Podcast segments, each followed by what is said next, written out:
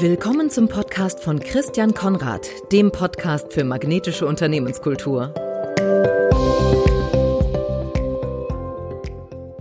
Herzlich willkommen zum Podcast für magnetische Unternehmenskultur und zwar zu einer weiteren Folge. Mein Name ist Christian Konrad.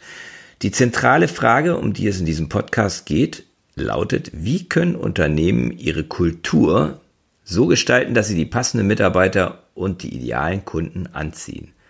Wie erhöhen Sie, liebe Hörerinnen, lieber Hörer, die Anziehungskraft Ihres Unternehmens und kommen so vom Druck zum Sog. Wenn Sie Schwierigkeiten haben, in Zeiten des Fachkräftemangels die passenden Mitarbeiter zu finden, wenn Sie zum Beispiel mit einer hohen Fluktuation oder einem überdurchschnittlichen Krankenstand in Ihrer Organisation zu kämpfen haben, wenn Sie mit der Einsatzbereitschaft, Produktivität und Motivation Ihrer Mannschaft unzufrieden sind oder wenn Sie nicht genügend von Ihren Lieblingskunden oder vielleicht überhaupt nicht ausreichend Kunden haben oder wenn Ihre Kunden nicht so zufrieden oder begeistert sind, wie Sie es sich wünschen, dann werden Sie in meinem Podcast Impulse, Ideen, Inspiration und auch ganz praktische Tipps bekommen, wie Sie mit diesen Herausforderungen erfolgreich umgehen können. Unser Thema heute Nachhaltigkeit und Unternehmenskultur.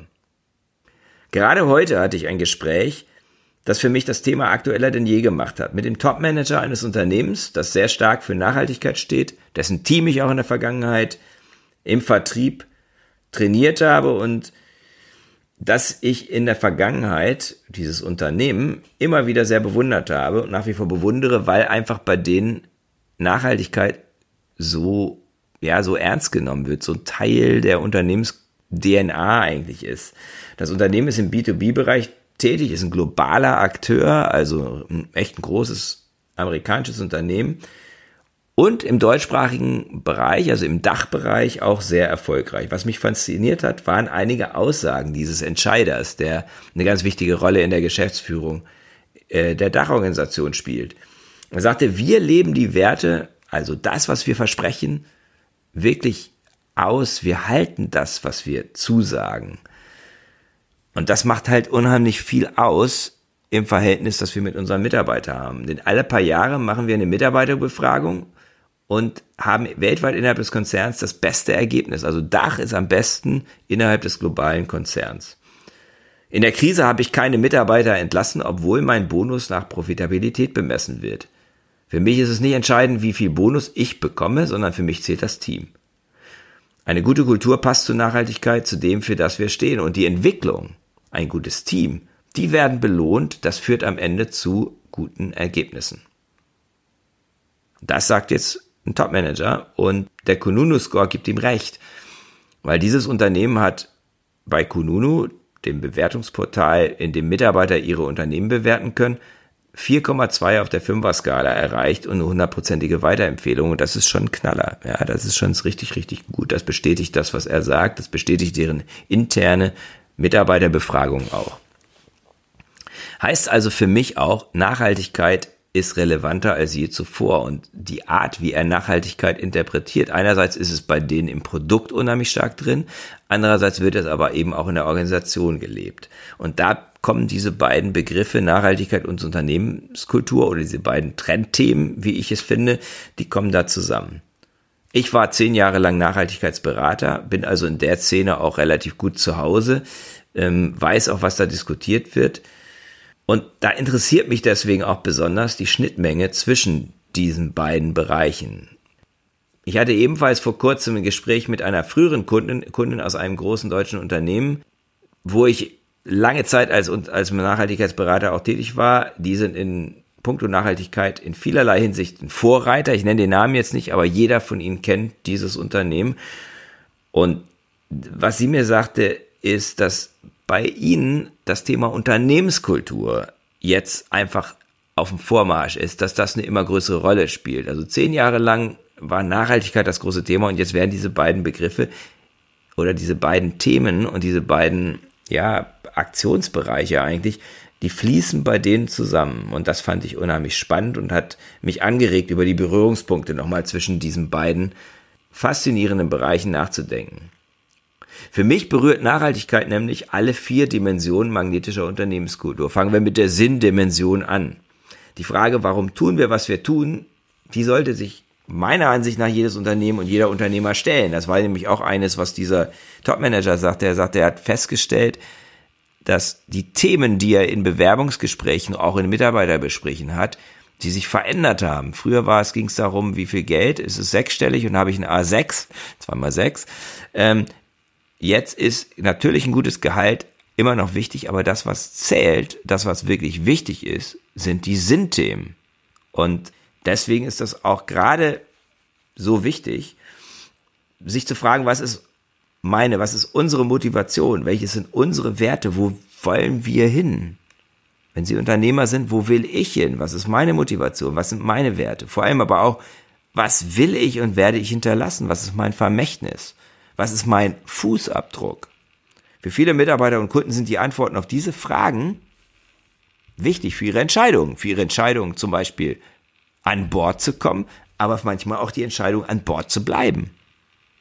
Gerade viele junge Menschen wollen für Unternehmen arbeiten, die verantwortungsbewusst agieren, die soziale und ökonomische Faktoren in ihrem Wertekanon explizit erwähnen und die langfristig denken und agieren. Also nicht nur irgendwie dieses schneller, höher, weiter und was passiert im nächsten Quartal, sondern die Nachhaltigkeit ist wichtig. Die, wenn die Warum-Frage zum Beispiel mit Geld, Gewinn, Shareholder Value beantwortet wird, dann motiviert dies nicht nachhaltig. Ich habe das erlebt. Also für mich, ich habe bei Kellogg's gearbeitet und das war ein Unternehmen, was eine starke Sinnkomponente hatte, bis ungefähr zur Jahrtausendwende. Dann kam ein neuer CEO und dann wurde das Gründerschild von Will Keith Kellogg bei uns im Eingangsbereich abgehängt und wurde das Narrativ geändert. Und auf einmal hieß es, ja, es geht gar nicht mehr darum, was Gutes für die Welt zu tun, sondern es geht darum, dass der Shareholder Value in den nächsten fünf Jahren möglichst hoch getrieben wird. Und wir denken auch gar nicht mehr fünf Jahre, wir denken maximal drei Jahre. Und diese langfristige Orientierung, die machen wir nicht mehr. Für mich war das, hat das ausgelöst die innere Kündigung. Wenn die Vision größer ist, als Geld zu verdienen, dann folgt der finanzielle Erfolg in der Regel auf dem Fuße. Dann folgt der. Aber die Reihenfolge ist wichtig. Und für viele junge Menschen, die jetzt gerade in den Arbeitsmarkt reinkommen, ist das ein ganz wichtiger Punkt. Die haben das verstanden. Ein guter Freund von mir, ein erfolgreicher Bauträger, hat die Vision, für seine Kunden ein Zuhause zu schaffen, in dem sie gern und langfristig leben und sich wohlfühlen.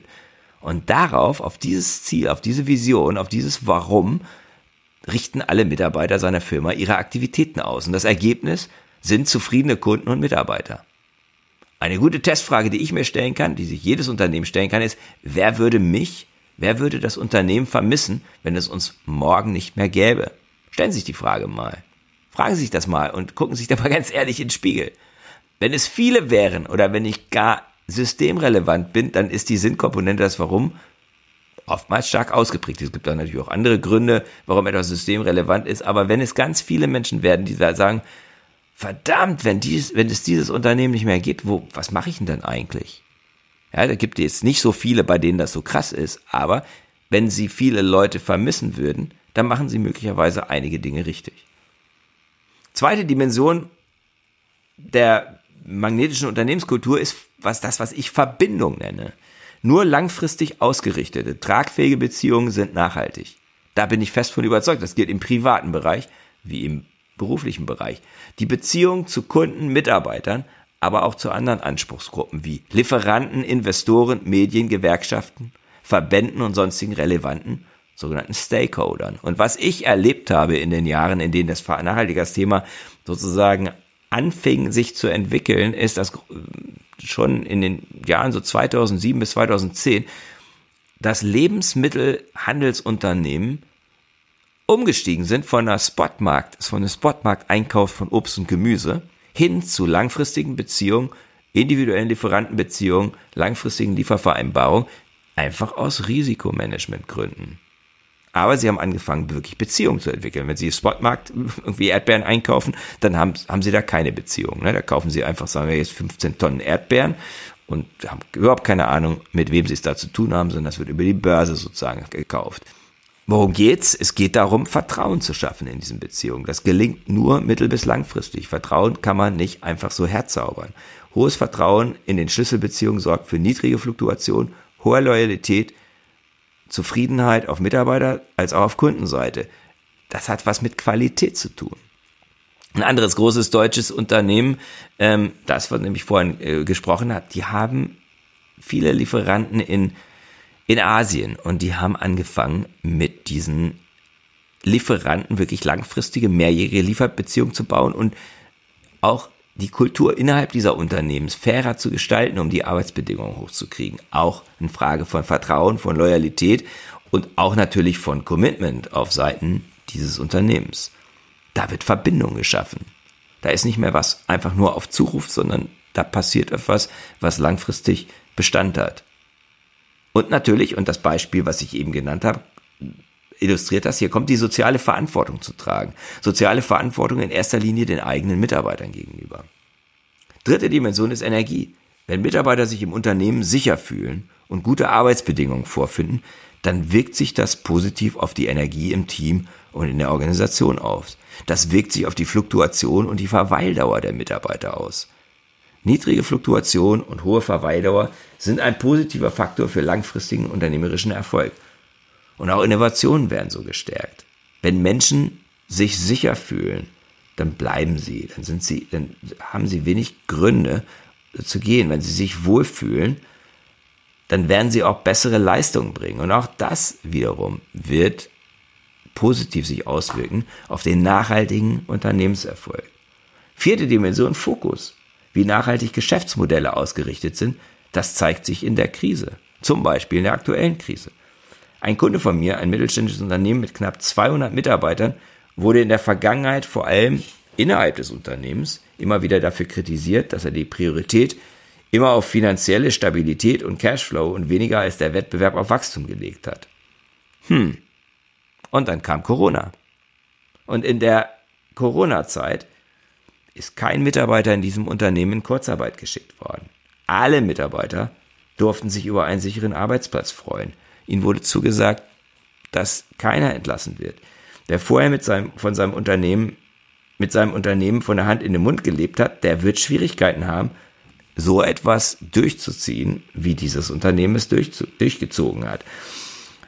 Sein Unternehmen krisenresistent aufzubauen, hat sehr viel mit Nachhaltigkeit zu tun und das hat dieser Unternehmer getan. Und die, die meisten Mitarbeiter, die ich dann in der Zeit gesprochen habe, die waren froh darüber, dass sie jetzt ähm, krisensicheren Arbeitsplatz hatten.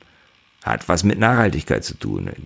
Dieser Unternehmer hat immer wieder von nachhaltigen Unternehmenszielen oder spricht von nachhaltigen Unternehmenszielen und der Erfolg jetzt in dieser Phase gibt ihm recht.